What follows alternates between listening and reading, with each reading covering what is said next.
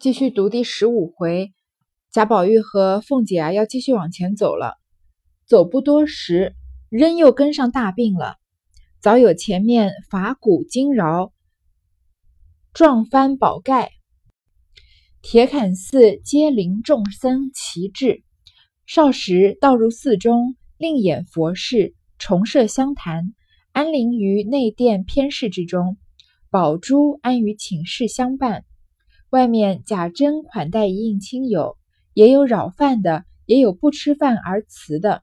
一应谢过罚，从公侯伯子男一起一起的散去，至未末时分方才散尽了。里面的堂客皆是凤姐张罗接待，先从显官告命散起，也到晌午大错时方散尽了。只有几个亲戚是致敬的，等做过三日。安陵道场方去，那时邢王二夫人知凤姐必不能来家，也便就要进城。王夫人要带宝玉去，宝玉乍到郊外，哪里肯回去？只要跟凤姐住着。王夫人无法，只得交与凤姐，便回来了。丧事呢，在这里就到了最繁盛的时候。嗯，这个来到铁槛寺啊，铁槛寺的这些僧人要接灵呢。然后到寺中呢，继续演他们的佛事，设香坛。宝珠还记得宝珠吗？她是以秦可卿未嫁女的这个仪式来陪着秦可卿，然后扶灵的。然后贾珍呢，款待那些亲友，也有吃饭的，也有不吃饭就走的，就直接送了灵就走了。然后呢，按照公公侯伯子男让他们的爵位啊，一一波一波的人就走了，一直到未末时分方散尽了。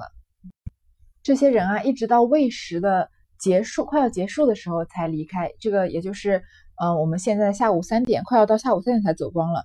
而那些女眷呢，在凤姐窑在张罗接待他们，那些达官显贵的诰命夫人们啊，也一直到晌午到中午的时候才差不多走光了。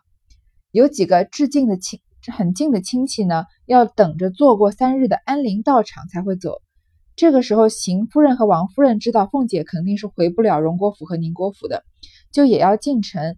王夫人啊，就要带宝玉一起进这个城里面。宝玉刚来到郊外，怎么可能回去呢？他就说了，他要跟凤姐在郊外住着，因为铁槛寺是在郊外的嘛。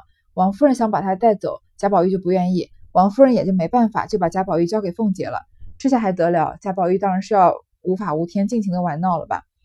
原来这铁槛寺原是宁荣二公当日修造，现今还是有香火地母布施，已被京中老了人口，在此便宜寄访。其中阴阳两宅俱已预备妥帖，好为宋陵人寄居。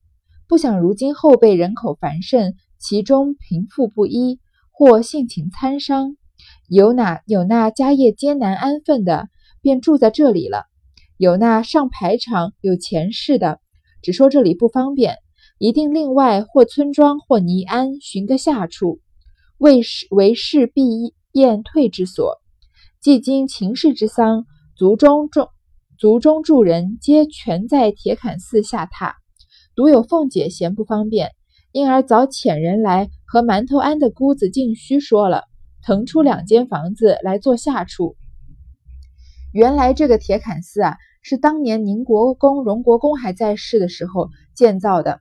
现在啊，还这个庙啊，还是有香火、有地母、有布施的，是一个呃比较正统的寺庙，还是有人来进香火的。然后还会，嗯，这个贾家还会给他们布施，留以备京中啊，就是京城里面的，也就是贾家老了人口老，就是对于死的一种比较委婉的说法，就说贾家如果有人死了的话呢，就会在这里寄放。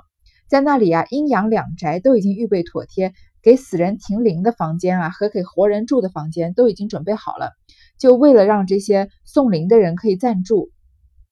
结果呢，贾家现在后辈的人口很繁盛，人很多，有些有钱啊，有些没钱，性格啊也都不一样。那些家业艰难的呢，就暂时先住在这个呃铁槛寺里了。然后有一些有排场、有钱有势的，不想住在寺庙里的，就说这里不方便。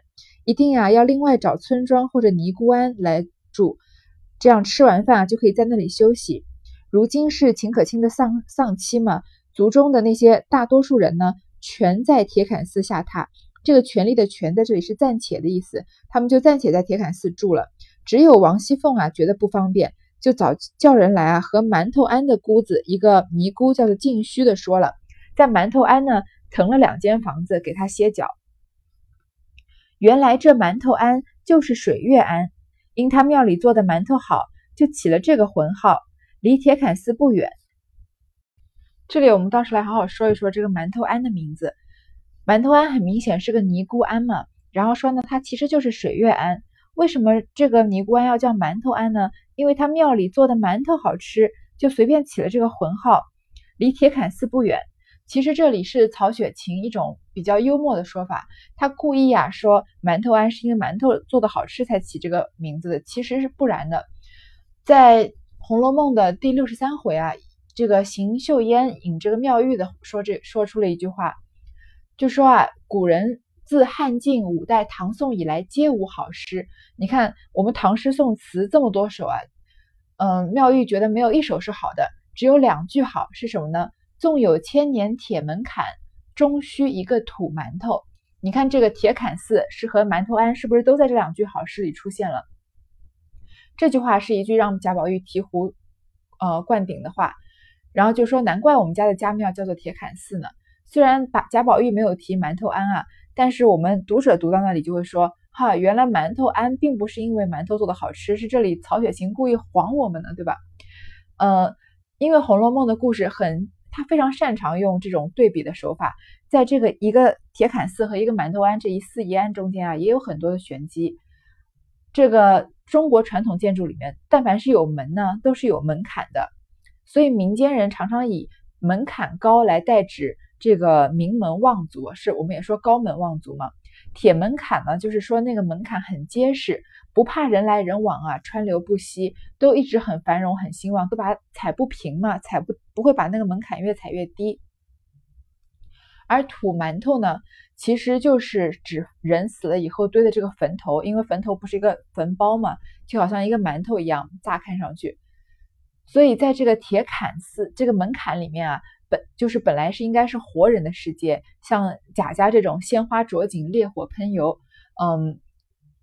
门槛很高的高门望族，而土馒头呢，就是死者的归宿，也就非常的凋凋零，然后非常的凄凉。作者啊，就故意把这个两两两者的寓意调换了，说铁槛寺啊，反而是贾家京中老了人口有人死啊，在此便宜寄放的。嗯，作为高门望族的门槛呢，反而是寄放死人的。而在馒头庵这个土馒头的地方呢，却发生了很多马上要出现的。王熙凤啊和秦钟在这里发生的充满了烟火气的事情，这是曹雪芹故意的一个调换，这样对比的手法。而他的名字呢，也是对比着写的，只是在这里啊，他要稍微幽默一下。不懂、没有往后看或者不懂的人啊，可能真的就会以为馒头庵是因为馒头做的好吃才这样叫了。当下和尚功课已完，垫过晚茶，茶贾珍便命贾蓉请凤姐歇息。凤姐见还有几个妯娌陪着女亲，自己便辞了众人，带了宝玉、秦钟往水月庵来。原来秦叶年迈多病，不能在此，只命秦钟等待安灵罢了。那秦钟便只跟着凤姐、宝玉一时到了水月庵，静虚带领至善、智能两个徒弟出来迎接。大家见过，凤姐等来至净室更衣，更衣净手臂。因见智能儿越发长高了，模样越发出息了，因说道：“你们师徒怎么这些日子也不往我们那里去？”静虚道：“可是这几天都没功夫，因胡老爷府里产了公子，太太送了十两银子来这里，叫请几位师傅念三日血盆血盆经，忙得没空，就就没来请奶奶的安。”这里啊，凤姐辞嗯。贾珍让贾蓉请凤姐去休息，凤姐就辞了众人，带了宝玉、秦钟往水月庵来了。然后秦钟的秦钟的爸爸年秦业啊，年纪大了，又病又很多很多病缠身，所以呢，就让秦钟啊自己跟着宝玉和凤姐一起到水月庵去了。静虚就领着智善和智能两个徒弟出来迎接。还记得智能儿吗？在前面的时候他出场过的，在呃周瑞家的送宫花那一段，惜春不是跟这个水月庵的尼姑智能儿在玩吗？然后说我说了改天剃了头陪她做姑子去，这句嗯不是说过是一句谶语吗？这次这次智能儿又出场了，呃一段时间不见啊，她长长高了，然后模样越发出息了，越长越漂亮了。凤姐就说：“你们师徒怎么这些日子也不往我们贾府去了呢？”他的师傅静虚就说：“呀，因为胡老爷府里产了公子，生了个儿子，他的太太呀送了十两银子来这里。为什么生了公子要给钱呢？给这个水月庵钱呢？因为想让几位师傅啊念三天的血盆血盆经，所以他们很忙，没有时间给他请安。血盆经啊，呃，是一本这个佛教的经书，当年在在旧时啊。”那个年代在民间流传的很广，是它的全名叫做《木莲正教血盆经》。为什么叫血盆经呢？意思就是说，呃，相传啊，如果这个妇女生育过多，生太多孩子的话，会玷污神佛，死后会下地狱，会在这个血盆池里面受苦。所以呢，如果生前请这些得道高僧或者尼姑啊念这个血盆经的话，就可以消灾受福。所以他多生了一个儿子嘛，所以就让这些人。念呃，让这些尼姑啊念血盆经，帮他超度。所以这个他们忙着念这个经呢，就都没有空来请跟王熙凤请安。不言老尼陪着凤姐，且说秦钟、宝玉二人正在殿上玩耍，因见智能过来，宝玉笑道：“能儿来了。”秦钟道：“理那东西做什么？”宝玉笑道：“你别弄鬼。”那一日，在老太太屋里，一个人没有，你搂着她做什么？这会子还哄我。秦钟笑道：“这可是没有的话。”宝玉笑道：“有没有也不管你，你只叫住他，倒碗茶来我吃，就丢开手。”秦钟笑道：“这又奇了，你叫他倒去，还怕还怕他不倒，何必要我说呢？”宝玉道：“我叫他倒的是无情意的。”不及你叫他倒的是有情意的，秦钟只得说道：“能儿，倒碗茶来给我。”这个宝玉和秦钟两个人在殿上玩啊，看见智能儿过来了，看可见智能儿这个尼姑啊，跟秦钟是有一段呃有一段情的，所以宝玉在这里啊就打趣揶揄秦钟说：“能儿来了。”你看秦钟在这里的态度说：“理那东西做什么？”秦钟是一个心情心境非常冷冷漠的人啊，其实他在某一些方面跟贾雨村倒是挺像的。他明明跟智能儿有一段情，然后呢，因为跟贾宝玉玩的时候，自己也觉得自己的身份很高了。从他前面讲这个二丫头说此亲大有意趣，就能这几个字就能看得出来。他在宝玉说智能儿来了，他说理那东西做什么？你看，如果你对一个女孩子是有感情的，甚至是已经发生了这种肉体的关系的话。你会把这个女孩子称作那东西吗？我们来看贾宝玉啊，他跟他在这个初试云雨群的时候，已经跟袭人发生过关系了。他一直对袭人都是很好，对袭人很尊重的。你你觉得贾宝玉会称袭人为那东西吗？是不可能的事情。所以在这里，贾宝玉和秦钟又有了一个对比。贾宝玉就笑他说呀：“你别弄鬼，你别在那装神弄鬼的。那一日在老太太屋里，因为静虚和智能儿不会常常到贾府来要钱吗？”然后说一个人都没有，你搂着他做什么呀？看来他们已经搂搂抱抱的这个程度了，被贾宝玉看到了，说这会子还哄我。秦钟啊就不承认，说这可是没有的话。宝玉就笑着说有没有啊，我也不管，你就叫他倒碗水来给我喝，倒碗茶来给我喝就好，我就不管你们这事儿了。秦钟就笑着说这又奇怪了，你要茶而已嘛，你自己叫他倒就行了，还怕他不倒吗？你毕竟是公子，就是主人家的嘛，何必要我来说呢？贾宝玉说：“呀，我叫他倒啊是没有情意的，你叫他倒是有情意的，因为智能儿喜欢你嘛，你叫他你叫他倒茶，他自然是这个含情脉脉的来帮你服务，而我叫他倒茶，这是他一个工作上的一个任务而已。所以秦钟只好说：能儿倒碗茶来给我。那智能儿自幼在荣府走动，无人不识，因常与宝玉、秦钟玩笑，他如今大了，见之风月。”便看上了秦钟人物风流，那秦那秦钟也极爱她颜媚，二人虽未上手，却已情投意合了。今智能见了秦钟，心眼俱开，走去倒了茶来。秦钟笑说：“给我。”宝玉叫：“给我！”智能儿抿嘴笑道：“一碗茶也真，我难道手里有蜜？”宝玉先抢得了，吃着方要问话，只见智善来叫智能去摆茶碟子，一时来请他两个去吃茶果点心。他两个那里吃些东西，坐一坐，人出来玩耍。原来智能儿啊。从小就常常在荣国府走动，因为常跟他的师傅进虚去化缘嘛，大家基本上所荣国府的人都认识，又常常跟宝玉和秦钟一起玩笑。他现在长大了，渐渐知道这些男女之事、风月感情的事，就看上了秦钟，人物风流。因为秦钟不是很帅吗？比贾宝玉还帅又高。那秦钟呢，也爱他颜媚。虽然他是个尼姑，这种从小就来做尼姑的人啊，他其实本性他并不是真的看破了红尘来做尼姑的，对吗？他只是从小在尼姑庵长大而已，而他自这个呃智能儿本身也知道了这些风月的事情，秦钟啊就很喜欢他这种妩媚的感觉。两个人虽未上手，虽然没发生这个肉体的关系，但是已经情投意合，眉来眼去了。我们看这个《顽童闹学堂》的时候，四个人已经八目勾留了，对吧？这个秦钟和呃智能儿这里啊，已经呃两个人已经算打得火热了。如今智能儿看见秦钟啊，心眼俱开，心里很高兴，就是倒了茶来。秦钟就说：“你把茶给我。”贾宝玉也喊说：“给我。”两个人都抢着要智能儿手里的茶。智能儿这里啊，就有开有点撒娇，我们这个南方的话说，就有点发嗲，就抿着嘴笑着说：“我一碗茶也真，不是我手里拿的一碗茶而已吗？难道我手里有蜜不成？难道我手里有蜜，这碗茶是甜的吗？”然后贾宝玉啊，就先抢了就吃。刚要说话呢，嗯，有这个师姐啊，智善叫智能去摆茶碟子，然后呢，贾宝玉和秦钟就去吃了一些茶果点心，凤姐也略作片时，便回至静室歇息，老尼相送。此时众婆娘媳妇见无事，都陆续散了，自己去歇息。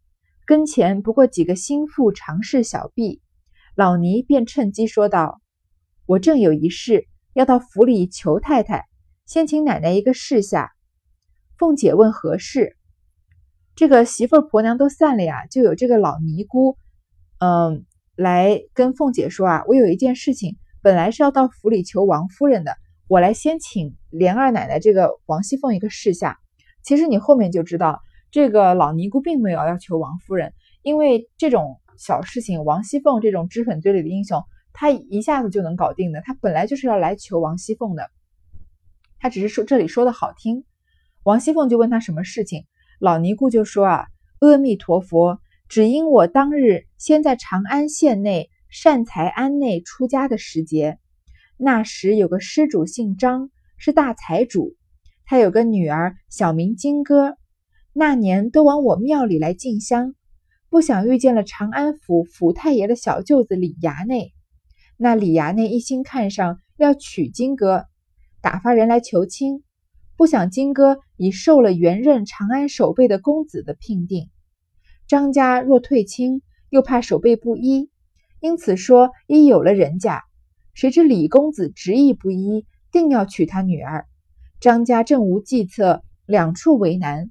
不想守备家听了此信，也不管青红皂白，便来作践辱骂，说一个女儿许几家，偏不许退定礼。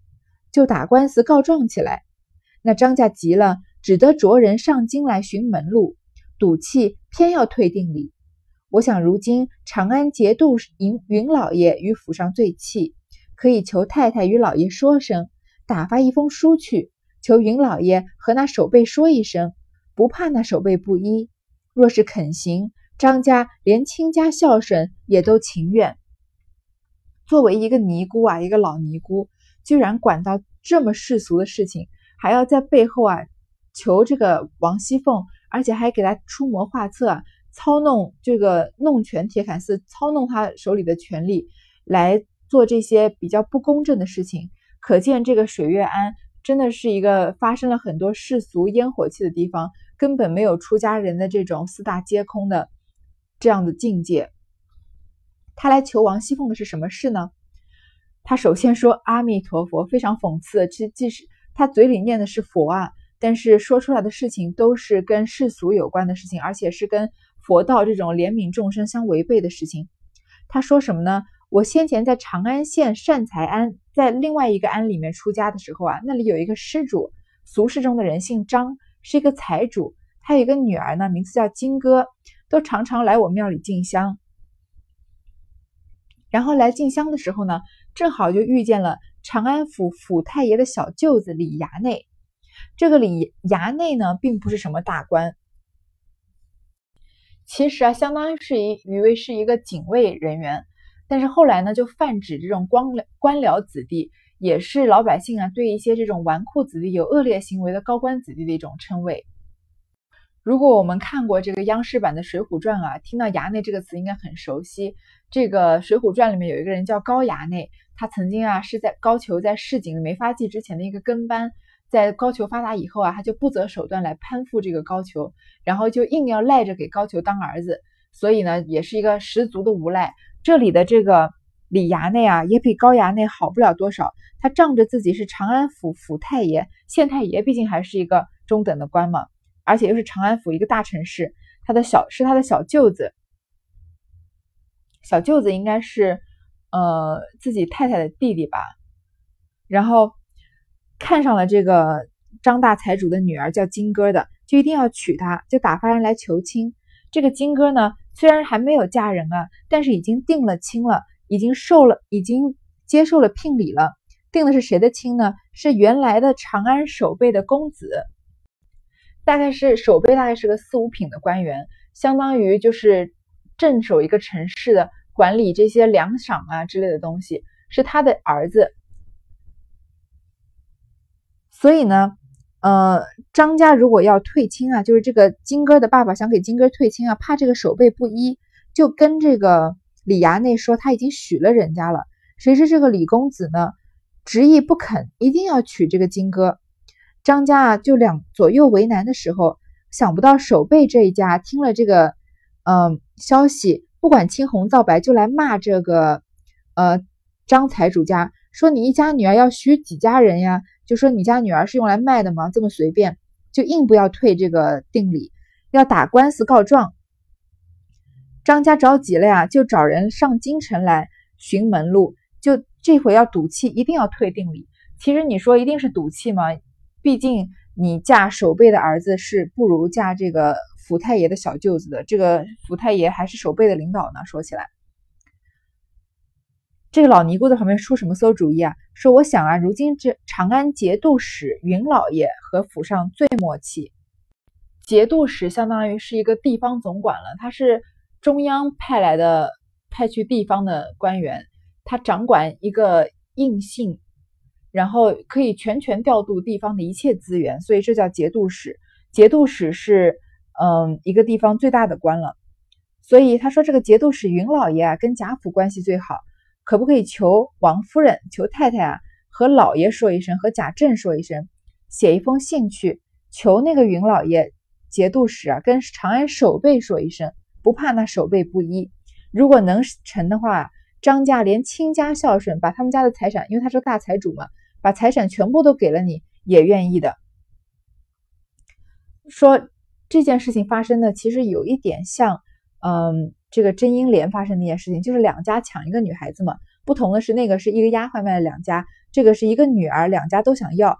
这个叫金哥的女孩子呢，已经许了这个守备的儿子，但是李衙内，这个长安府的府太爷的小舅子李衙内又看上她，就一定要娶她。所以呢，他他要娶她，这个金哥就得和守备的公子退亲。公子这一家呢又不愿意退亲，所以这个老尼姑出的主意就是什么？他们两边好结，嗯，守备没有这个府太府太爷官职大，但是两个官都比不上节度使啊。节度使是京城派来的官嘛。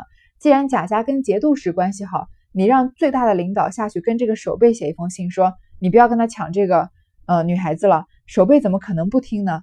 所以这件事成了呀，张家一定会好好谢你的。我们要看王熙凤怎么处理这件事情呢？我们下一回再说。